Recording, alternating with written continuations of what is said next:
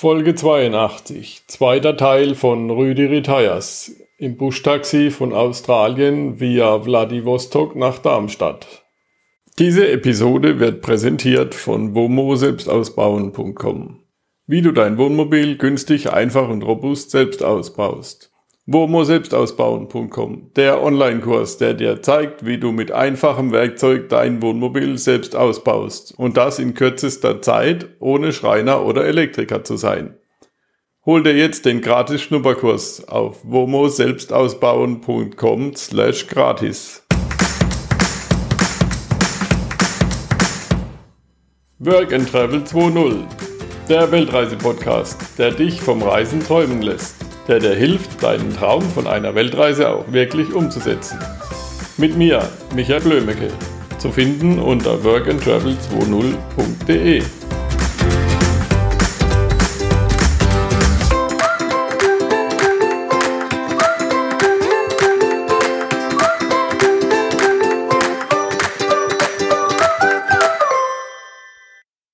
Wie hast du das gemacht? Hast du dann in jedem Land SIM-Karten gekauft oder hast ja. du ja, ich habe jedem, also der, der Ablauf an einer Grenze, das habe ich mir auch schon vorher so ein bisschen überlegt, nach dem, was ich im Internet gelesen hatte. Der Ablauf an einer Grenze war folgender. Du verlässt das alte Land, möglichst ohne Geld. Das habe ich meistens dann vertankt, ähm, damit ich da nicht auch noch Geld umtauschen musste.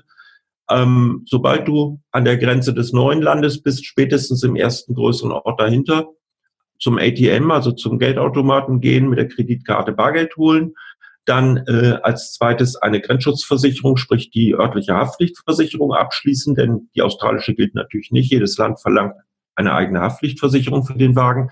Das ist aber, das sind Eurobeträge, also für 14 Tage sagen wir mal maximal 25 Euro oder sowas. Das war aber auch schon das teuerste.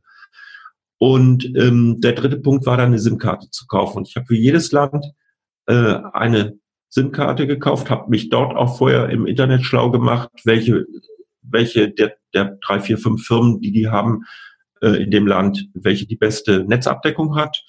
Und das hat auch relativ gut funktioniert, von wegen, äh, die wären so schlecht. Nee, im Gegenteil. Also unter 4G gab es da gar nichts. Natürlich ist es in der Mongolei so, dass du zwischen zwei Orten keinen Empfang hast. Da habe ich mir die Google Maps Karten halt abends und im Hotel mit WLAN runtergeladen. Ähm, aber in den Orten hattest du perfekten Empfang mit 4G. Und ich bin dann mittags meistens, äh, so um die Mittagszeit zwischen 12 und 2, wenn ich absehen konnte, wie weit ich abends noch komme etwa, habe ich mich an die Straße in einem Ort hingestellt, habe äh, ein, meine Hotel-App aufgerufen ähm, und habe dann, wenn in diesem Ort meine Hotel-App ein Hotel angeboten hat, habe dann das Hotel gebucht online. Das hatte nämlich den Vorteil, dass du äh, für die Hotelbezahlung ähm, erstens kein Bargeld brauchtest und zweitens aber auch keine Auslandskreditkartengebühren angefallen sind. Das wurde praktisch hier in Europa von diesem von dieser äh, äh von dieser App äh, und dieser Firma, die diese App betreibt, äh, abgezogen von meinem Konto hier und das war's. Insofern bin ich zwar ähm, war die Hotelübernachtung relativ der größte Posten insgesamt, aber dafür habe ich nicht noch Auslandsgebühren für die Kreditkarte bezahlt. Und insofern war eine SIM-Karte und eine funktionierende, funktionierender Kontakt zur Außenwelt ähm, äh, äh, unbedingt notwendig.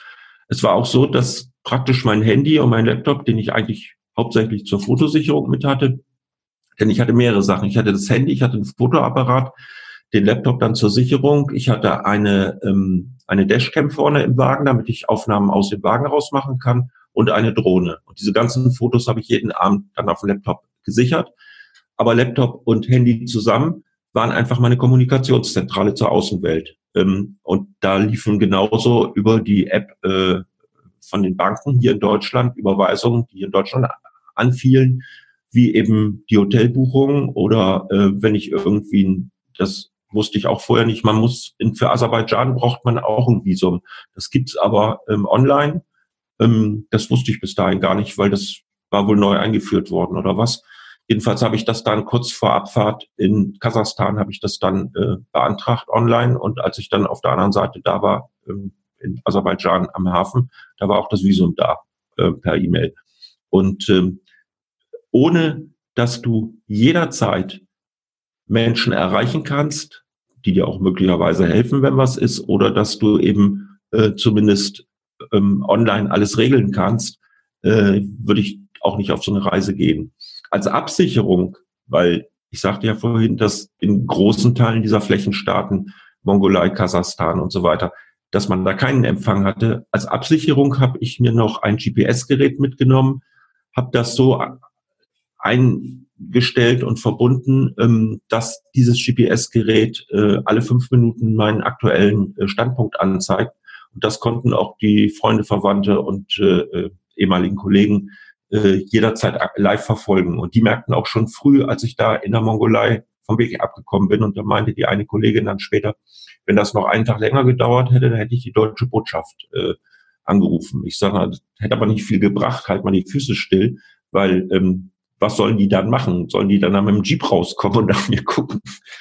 Aber ohne Kommunikation ähm, wäre es sicherlich noch schwieriger. Also wir leben ja auch nicht mehr im letzten Jahr, vorletzten Jahrhundert.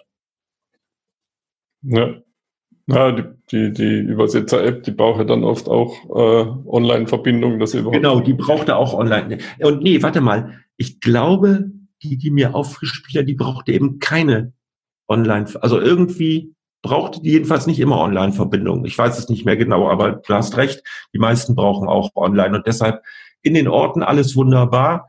Vorher, äh, zwischen den Orten kann ich nur äh, raten, vorher ähm, abends zumindest Google Maps oder die, äh, das Kartenmaterial, was man, was man da nun äh, wählt, das runterzuladen. Und ich hatte vorsichtshalber, das war so meine Idee, ja, du nimmst von den Ländern nochmal richtig gute äh, Straßenkarten mit. Da habe ich nochmal hier, weiß ich nicht, 100 Euro für Straßenkarten ausgegeben. Das war nur Ballast, die habe ich mal weggeschmissen, weil die brauchte man überhaupt nicht. Und das hätte man im Zweifel auch noch schlechter lesen können, weil du kannst nicht an jedem Ortsschild, wenn überhaupt mal eins da war, kannst du überall anhalten da erstmal und dann jeden einzelnen Buchstaben auf der Karte mit dem Ort vergleichen. Also da ist es schon einfacher. Hier wird auf äh, Maps angezeigt, äh, wo du gerade bist und dass du hoffentlich gerade dann auch dort bist, wo du sein willst. Ja.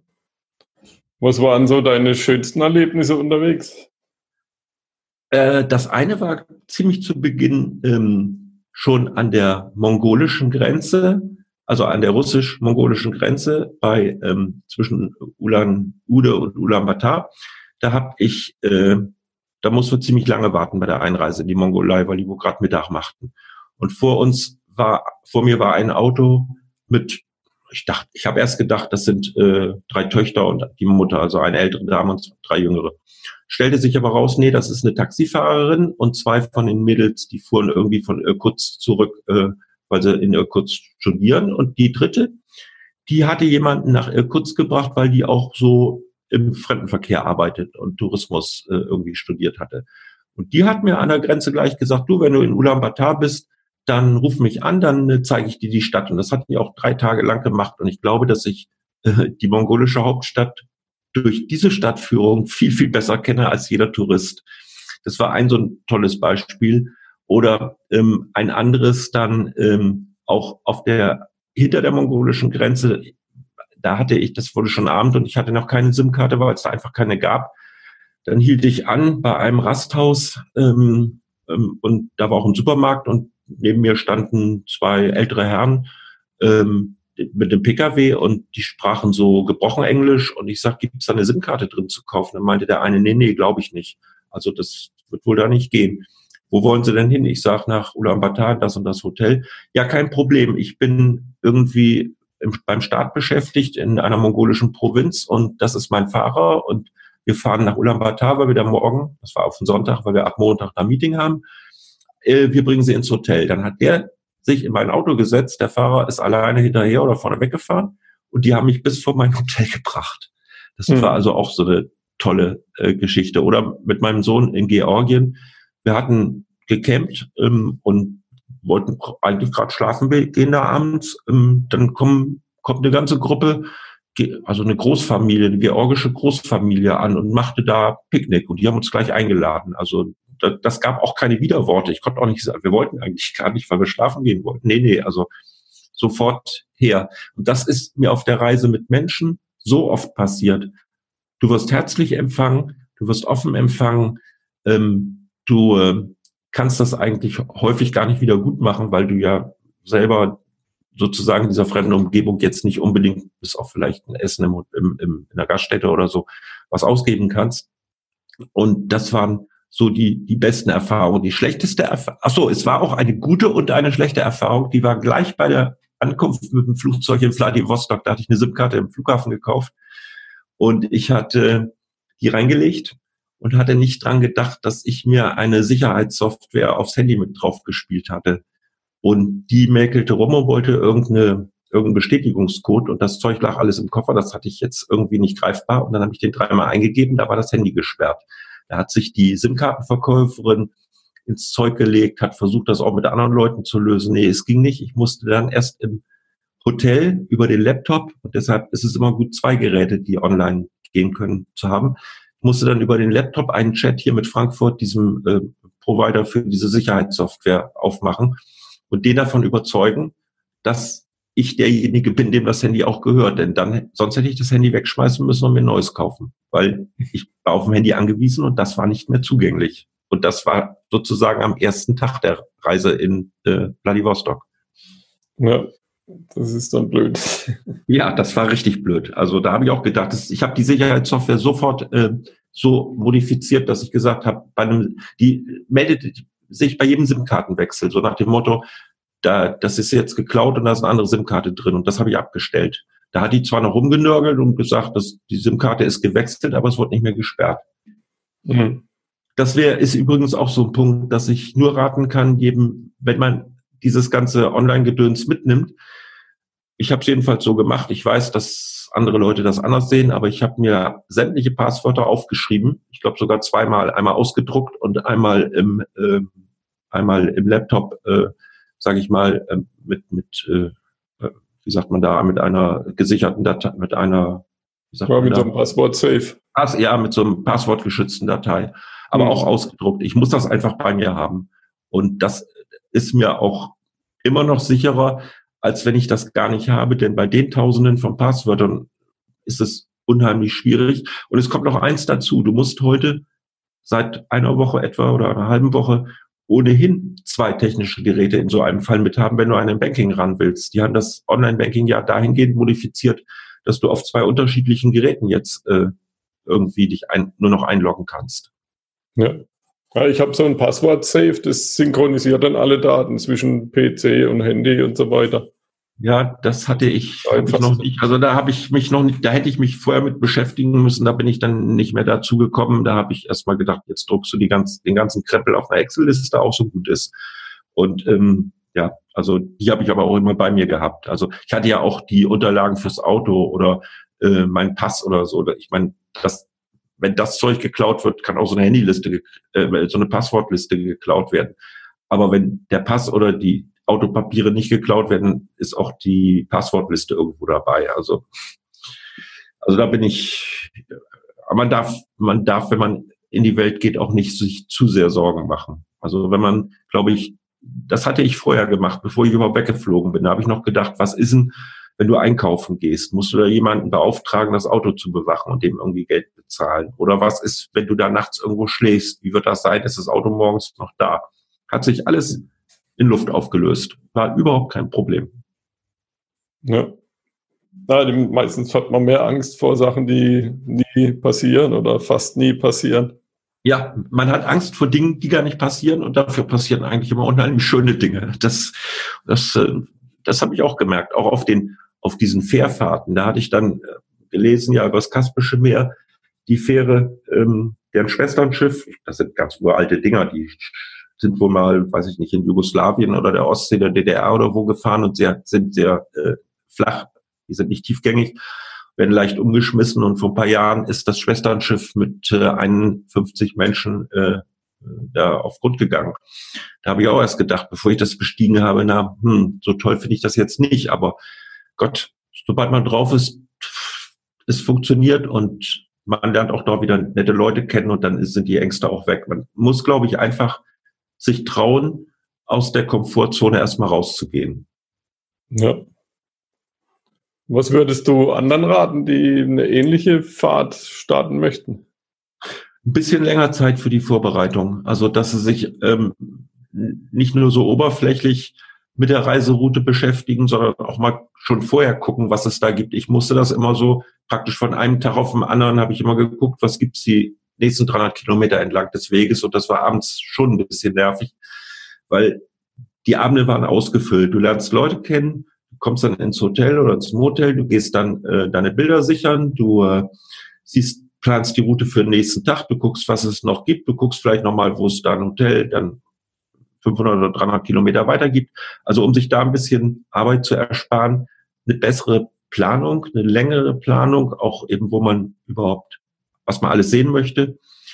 Ähm, und ja, ansonsten habe ich irgendwas noch falsch gemacht, wo ich sage, das würde ich, ja, äh, eins würde ich noch machen. Ich weiß nicht, wie deine Hörer äh, krankenversichert sind. Da hatte ich noch eine hübsche Auseinandersetzung. Ich bin privat krankenversichert und da gibt es die Möglichkeit, wenn du lange weg bist, diese private Krankenversicherung ähm, in eine Anwartschaftsversicherung äh, umzuändern hier in Deutschland, die nur etwa zehn Prozent von dem kostet, was der monatliche Beitrag ist. Ob es das bei den gesetzlichen Krankenkassen auch gibt, weiß ich nicht. Jedenfalls habe ich das beantragt und haben die geschrieben, ja, kannst du machen. Und ich war kaum in Australien, haben die geschrieben, nö, ich hätte mich ja hier in Deutschland nicht abgemeldet, das könnten sie nicht machen. Dann habe ich Kontakt mit einem Versicherungsfritzen aufgenommen und habe den mal gefragt und er hat gesagt, die Abmeldung ist nur ein Indiz dafür, dass man also eine Anwartschaftsversicherung machen könnte. Und ich wäre so lange weg. Jedenfalls nach vielen Mails und auch recht unschönen Telefonaten hat es dann doch geklappt. Denn immerhin ist das eine ganze Menge Geld, wenn man äh, acht Monate in Deutschland krankenversichert ist, aber diese Leistung gar nicht in Anspruch nehmen kann. Und zusätzlich noch eine Auslandskrankenversicherung abgeschlossen hat. Das kann ich nur jedem raten. Ist auch fürs russische Visum äh, zwang, äh, gezwungenermaßen so, dass du eine Auslandskrankenversicherung haben musst.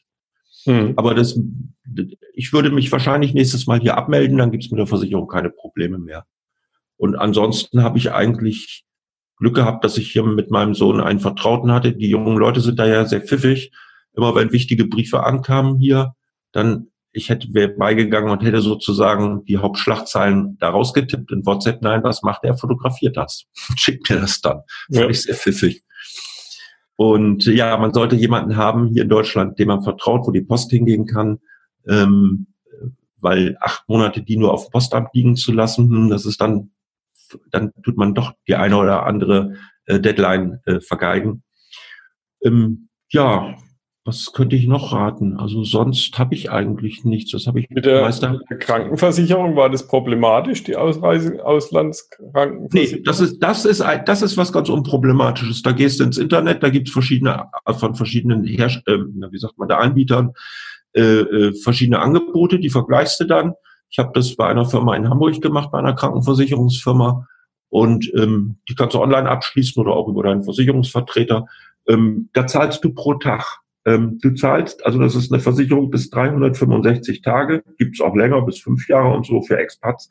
Aber ich habe die bis 365 Tage gemacht und die zahlst du auch nur so lange, bis du wieder die deutsche Grenze überquerst. Ähm, normalerweise weißt du das nach mit der ähm, Bordkarte von deinem Flug, wobei ich das auch Quatsch finde. Auf der Bordkarte steht nur der Tag und das der Monat drauf, da steht nie das Jahr drauf. Aber gut. Äh, in meinem Falle ging das nicht. Da habe ich nur einen formlosen Brief geschrieben, bin wieder in Deutschland und ähm, Sie mögen das jetzt bitte äh, canceln. Und das hat auch ohne weiteres geklappt. Das Tage genau abgerechnet worden. Ist ja. auch, hat auch keiner irgendwie gefragt. Ich glaube, wenn man über 75 ist oder so, dann wird es ein bisschen schwierig. Da muss man, glaube ich, erst noch vom Arzt so ein, äh, so, ein, so ein Schreiben vorlegen, dass man noch gerade ausgehen kann. Ja, aber, aber heute äh, Morgen hat mir jemand gesagt, das wäre ab, ab 60 schon schwierig. Nee, aber das war bei mir völlig unproblematisch. Das Witzige, das Witzige war hier, als ich mit dem Auto in Deutschland ankam und für Europa hatte ich eine Grenzschutzversicherung, also eine Haftpflicht für den Wagen in Bulgarien abgeschlossen. Die, als ich da eingereist bin, musste ich auch. Aber die hatte eine so geringe Deckungssumme von nur 15.000 Euro, dass ich mir gedacht habe, nee, also das ist hier zu wenig, suchst du in Deutschland gleich jemanden. Dann habe ich das gemacht. Es war erstmal schwierig, eine Versicherung zu finden. Ich kenne jetzt nur eine, die das macht in Hamburg. Und die wiederum arbeitet mit einer großen anderen Versicherung, also mit einer großen internationalen hier zusammen. Ähm, und äh, fängt auch mit A an, aber nicht die Allianz. Und ähm, dann habe ich diese Autoversicherung abgeschlossen. Da hatte ich, war ich dann ja schon 66, bin mit 65 losgeflogen und dann war ich schon 66. Dann ruft mich die Dame am Nachmittag nochmal an und sagt, tut mir leid, dass wir Sie nochmal stören müssen. Aber Sie müssten für die Versicherung noch eine Arztbestätigung beifügen. Ich sage, was soll da drinnen stehen? Ja, dass Sie noch Auto fahren können. Ich sage, bitte, ich bin gerade vor drei, also vor ein paar Monaten in Europa, aber gerade gestern hier in Deutschland nach 25.000 Kilometern angekommen aus äh, Sibirien und Sie wollen so eine Bestätigung? Bitte, wenn es denn der Wahrheitsfindung dient, bekommen Sie die. Also ich habe bin dann zu meinem Hausarzt gegangen, gesagt, schreibt drauf, dass ich gerade ausgehen kann und dann ist gut. Und das hat er gemacht und kam auch die Versicherung. Aber die Auslandskrankenversicherung hat diese Fragen nicht gestellt. Also ich glaube, ich habe da was gelesen, dass man ab 75 da irgendwas machen müsste. Aber das mag natürlich von, äh, von Versicherer zu Versicherer unterschiedlich sein. Aber die Russen verlangen auf jeden Fall eine Krankenversicherung. Da reicht die gesetzliche nicht aus. Da muss schon, da, wenn man gesetzlich versichert ist, muss man bei der Beantragung des russischen Visums als eine der Anlagen beilegen, äh, dass man ähm, eine Auslandskranken, also überhaupt eine Krankenversicherung mit Rücktransport und äh, ich weiß nicht, bis 30.000 Euro Operationsgebühr, äh, Operationskosten und so Geschichten hat. Das steht in dem Antrag dann drin. Und bei meiner privaten Versicherung habe ich das so gekriegt, weil bis vier Wochen zahlt auch die deutsche oder meine deutsche private Versicherung im Ausland. Aber ich war ja nun über vier Wochen weg und insofern brauchte ich eine Auslands-KV. Ja. Also das sind, das sind, das war einer dieser Dinge, die ich vorher geklärt habe, aber das war wirklich was Einfaches. Also Krankenversicherung, internationaler Führerschein, ähm, solche Geschichten war einfach. Vielleicht noch so hm, am Rande für aus Interesse für deine äh, Hörer.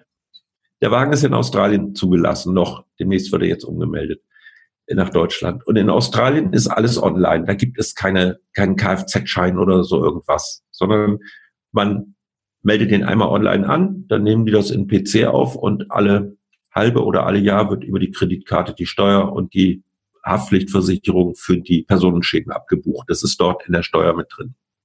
So. Und als einziges Dokument kann man sich selber, wenn man das denn möchte oder glaubt zu brauchen, einen Zettel ausdrucken, DIN A4-Zettel, da steht genau drauf, was es für ein Auto ist, welche Farbe das hat, welches Kennzeichen, welche Fahrgestell und Motornummer ja, und das war und wie lange die australische äh, Registrierung noch ähm, noch äh, gültig ist. So, und den Zettel habe ich mir ausgedruckt und mit dem bin ich über sämtliche Grenzen gegangen. Da erhob sich natürlich erstmal, als ich meinen Pass vorlegte, war alles klar, dann wollten sie den Fahrzeugschein, Maschinapass heißt das auf Russisch, wollten sie Maschinapass sehen. Ich sage ja, das ist der Maschinapass. Ja, das wäre aber kein Original. Ich sage, das ist australisch, was anderes haben die da nicht australischer Maschinapass und damit bin ich über alle Grenzen gekommen. Ja. Was war dein größtes Learning auf der Reise? Ähm, oh, da muss ich mal nachdenken. Was würde ich jetzt anders machen? Also einmal ein Learning, dass du überall nette Leute findest. Also dass es sich lohnt, in andere Länder zu fahren, allein schon der Leute wegen. Das war auf jeden Fall ein Learning. Und jetzt so für mich ich sag mal, für eine nächste Reise hm, habe ich, kann ich gar nicht so genau sagen. Für mich ist der Kontakt mit den Leuten eigentlich das Wesentliche gewesen. Und das war richtig, richtig schön in jedem Land. Da gibt's eigentlich, kann ich kein Land ausnehmen. Selbst in Österreich war es toll. Da hatte mich nämlich der am einen der letzten Tage, bevor ich nach, am letzten Tag, bevor ich nach Deutschland, in der letzten Nacht, bevor ich nach Deutschland gefahren bin und da über Nacht hatte, irgendwo bei Innsbruck, in so einem kleinen Hotel in einem Industriegebiet. Da war ich gerade am Einchecken und dann sagte mir plötzlich der, der Check-in-Kollege da, oh, da fotografiert jemand ihr Auto. Ich sag, soll er noch machen, solange er oben die Kiste nicht runternimmt oder irgendwas anderes abbaut. Dann bin ich rausgegangen, dann war das ein netter Österreicher, der sagt, oh, ich liebe so Australien, bin den auch schon mal gefahren. Der hat mich dann abends zum Abendessen eingeladen und dann kam noch sein Sohn vorbei, der lebte nicht mehr bei den Eltern und sagte, Jetzt ist der Vater völlig daneben. Jetzt hat er sich ein australisches Auto gekauft. auch das war wieder ein, ein ganz, ganz nettes Erlebnis an dem Abend. Und äh, ja, das ist eigentlich das Wichtigste für mich, das wichtigste Learning, dass ich weltweit nette Menschen kennengelernt habe. Auch mal was ganz Besinnliches. Ich war in der Zeit, in der das Auto von Brisbane nach Vladivostok mit einem Container transportiert wurde, bin ich ein bisschen im Pazifik rumgeflogen, habe mir zwei, drei Inseln angeguckt, Fidschi, Tonga, äh, dann in Auckland, Neuseeland und äh, Neukaledonien. Und auf Fidschi waren ein paar Leute aus Tahiti, die liefen dort immer, also die waren sehr christlich, sehr religiös und die liefen auch immer mit der Heiligen Schrift rum. Und da fragte dieser Mann, wir haben uns lange unterhalten über Gott und die Welt und ähm, äh, gleichgeschlechtliche Liebe und ob die Kirche das mag oder nicht mag und wie das dort gelebt wird oder nicht. Ähm, also über alles. Und dann hat er am Ende gefragt dieses Gesprächs, darf ich für dich und deine, dein Auto ein Gebet sprechen? Und das fand ich, fand ich irre. Hm. Was ist dein nächstes Reiseziel oder dein nächster Reiseplan? Oh, da gibt's äh, gibt schon Ideen von meinen Kollegen. Der, die eine Kollegin meinte, das machen wir anders. Du setzt dir überhaupt kein Reiseziel. Das fragen wir auf Instagram ab. Ähm, da sollen die Leute entscheiden, wo du hinreisen musst. Ich sag, das hätte ich gerne noch selber entschieden. Mein Sohn meinte, ich sollte vielleicht mal nach Oman und Jordanien fahren. Und ich selber habe mal so überlegt für mich, wenn der Wagen in Deutschland zugelassen ist. Also das ist jetzt erstmal oberste Priorität weil anders kann ich mit dem in der Welt da auch nicht mehr rumfahren, weil das ist einfach auch zu teuer. Und es ist schwierig, mit einem Auto in Land A zugelassen und aus Land B der Pass des Fahrers. Also meine Idee wäre vielleicht mal nach Südamerika den zu verschiffen und dann die Staaten Argentinien, äh, Chile bis runter Feuerland und durch die Atacama-Wüste. Ähm, ich habe da auf dem Buschtaxi-Treffen jemanden kennengelernt, der mich nach meinen Erfahrungen auf der Seidenstraße gefragt hat und selber dort unten diese Tour schon gemacht hat. Und von dem kann ich jetzt wieder was lernen. Das ist so vielleicht eine Idee, die mir im Kopf rumgeht. Ja. Gibt es ein, ein, Buch oder eine Website oder so, die dir jemand empfehlen würde? Also es gibt eine Webseite von mir, da muss ich aber gestehen, die ist noch nicht so ganz ausgeprägt geschrieben, aber die heißt Rüdi Retires. Rüdi mit UE, R U-E-D-I, äh, minus dann retires, aber retires mit Y, R-E-T-Y-R-E-S.com. Da gibt's aber den Link, auf der Seite ist selber nicht im Moment allzu viel drauf, eher so die Herleitung und warum ich das gemacht habe und sowas. Ich bin einfach dazu noch nicht gekommen. Aber es gibt dort den Link zu Instagram und Facebook und die laufen auch unter demselben Namen Rüdi Retires. Äh, da gibt's schon ganz viele Bilder von ähm, der gesamten Fahrt. Und ich bin jetzt dabei für YouTube, äh, weil man es leider nur in Stücken von 15 Minuten dort hochladen kann, einen Film in elf Teilen zu machen. Äh, der wird demnächst auf YouTube unter Rüdi Retires erscheinen. Ja, ah, das verlinke ich dann auch in den Show Notes. Das wäre super. Ja, dass du auch ein bisschen Verkehr hast auf deiner Website. das ist lieb. Dankeschön. Ähm, wen würdest du gern mal hier bei bergentravel20.de im Interview hören?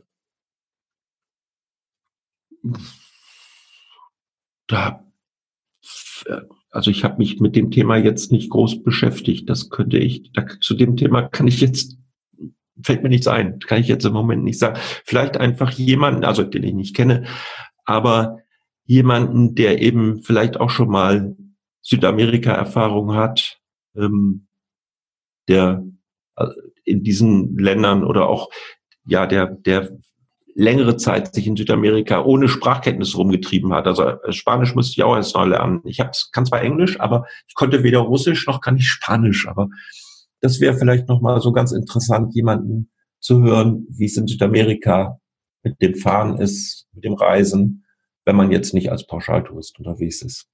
Mhm. Ja, eine Folge habe ich schon. Da sind ein paar die Panamerikaner gefahren, auch mit dem Toyota Land Cruiser. Echt? Das wäre toll. Ja, ja, und die haben dann auch erzählt, der Land Cruiser, der ist mit ihnen zum dritten Mal die Strecke gefahren. Zum dritten Mal?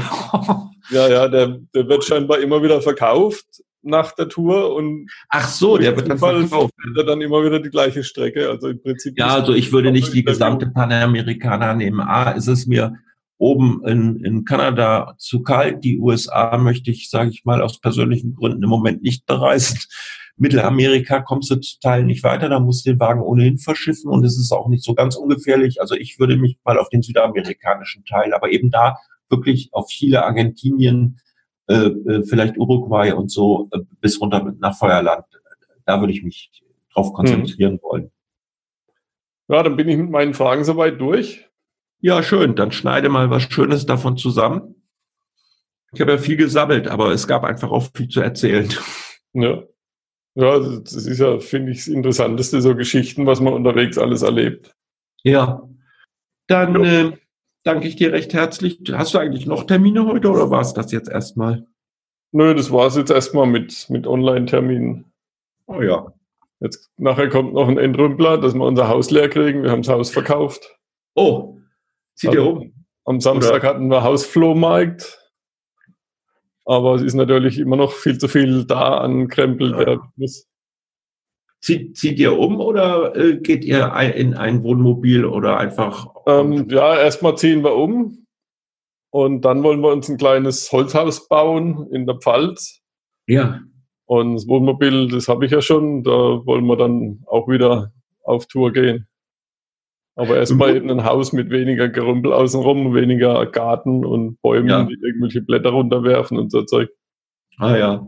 Ja, beim Wohnmobil kommst du natürlich in viele Länder oder an viele Ecken nicht, an denen ich gewesen bin. Da kommst du mit dem Wohnmobil einfach nicht hin. Na, ist schon ein Allradfahrzeug. Ach, das ist ein Allrad. Ja, dann ist was anderes. Ja, Ich dachte, also mit einem normalen Wohnmobil würde es jedenfalls nicht gehen. Nee, nee, ist ein Magirus Deutz. Ach so, ja, ja, ja, das ist kein Thema. Ist schon dann so gebaut, dass wir damit um die Welt kommen. Gut, dann mache ich das heute Nachmittag fertig. Dann wünsche ich euch beim Entrüppeln viel Spaß. Ja, danke. Und ähm, na gut, dann noch einen schönen ja. Tag. Vielen Dank. Ciao. Lieben Dank. Ciao.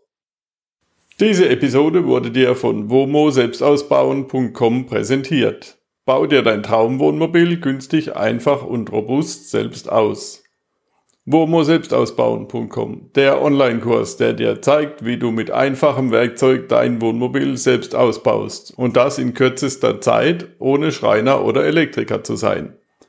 Hol dir jetzt den gratis Schnupperkurs auf womo-selbstausbauen.com slash gratis. Vielen Dank, dass du workandtravel20.de hörst. Heute habe ich eine Bitte an dich. Nimm dir eine Minute, gehe auf workandtravel20.de slash Umfrage, beantworte die fünf Fragen und hilf mir damit, diesen Podcast zu verbessern. Vielen Dank dafür.